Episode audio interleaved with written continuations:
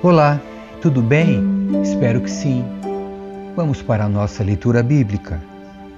Livro de Jeremias, capítulo 44 Julgamento por causa da idolatria.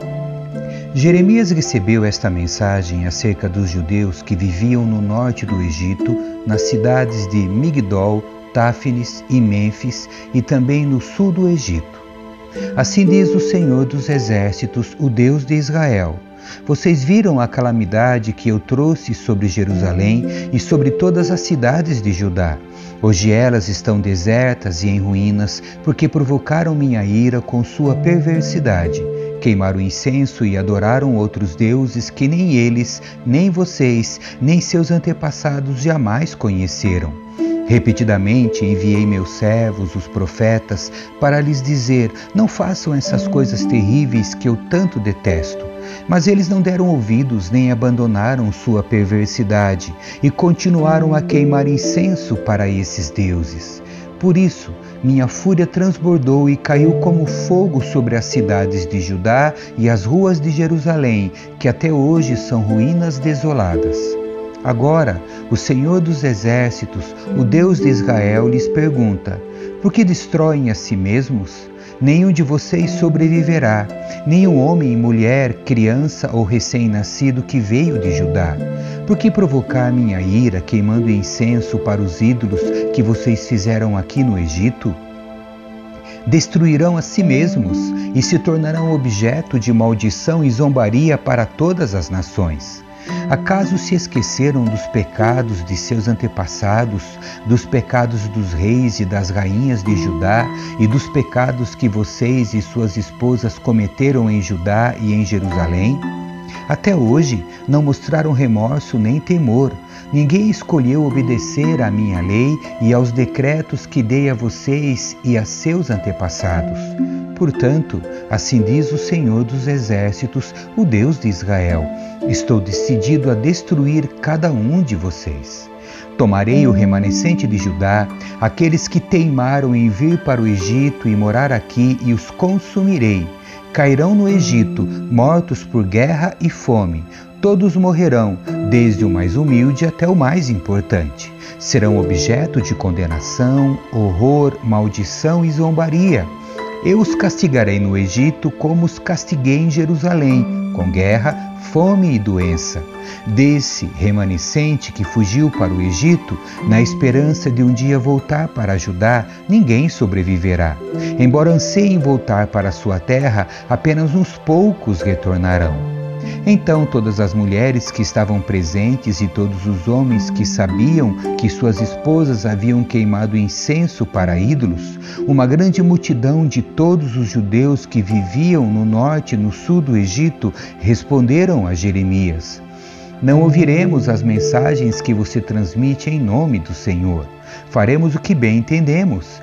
Queimaremos incenso e apresentaremos ofertas derramadas para a Rainha do Céu, como nós, nossos antepassados e nossos reis e oficiais sempre fizemos nas cidades de Judá e nas ruas de Jerusalém.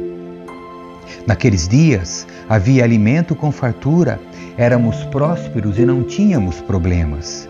Mas desde que paramos de queimar incenso para a Rainha do Céu e deixamos de adorá-la com ofertas derramadas, temos enfrentado grandes aflições e morrido por guerra e fome. Além disso, acrescentaram as mulheres: Você imagina que queimávamos incenso, apresentávamos ofertas derramadas à Rainha do Céu e fazíamos bolos que retratavam suas imagens sem o conhecimento e ajuda de nossos maridos? Então Jeremias disse a todos, tanto homens como mulheres, que lhe tinha dado esta resposta. Vocês pensam que o Senhor não sabia que vocês, seus antepassados, seus reis e oficiais e todo o povo queimava incenso a ídolos nas cidades de Judá e nas ruas de Jerusalém?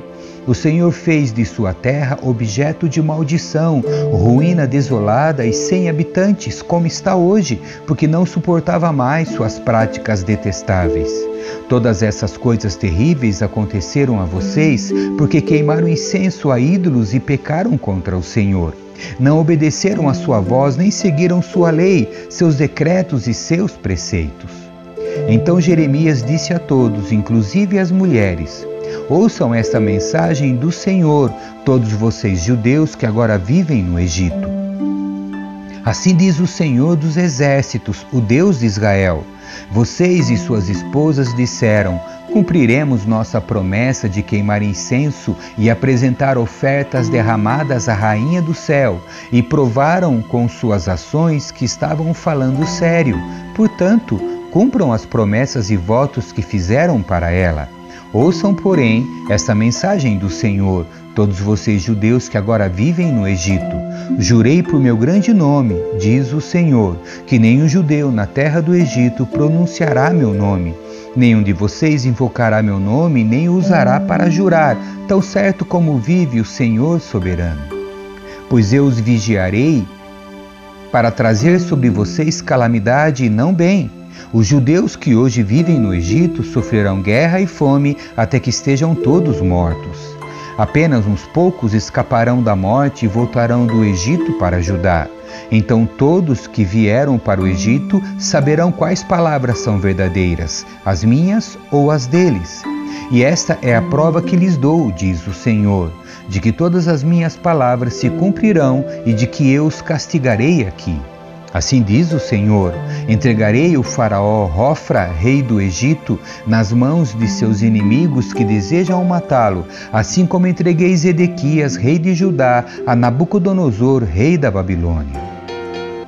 Capítulo 45 Mensagem para Baruque o profeta Jeremias transmitiu esta mensagem a Baruque, filho de Nerias, no quarto ano do reinado de Jeoaquim, filho de Josias, depois que Baruque escreveu tudo que Jeremias havia ditado. Assim diz o Senhor, o Deus de Israel, a você, Baruque.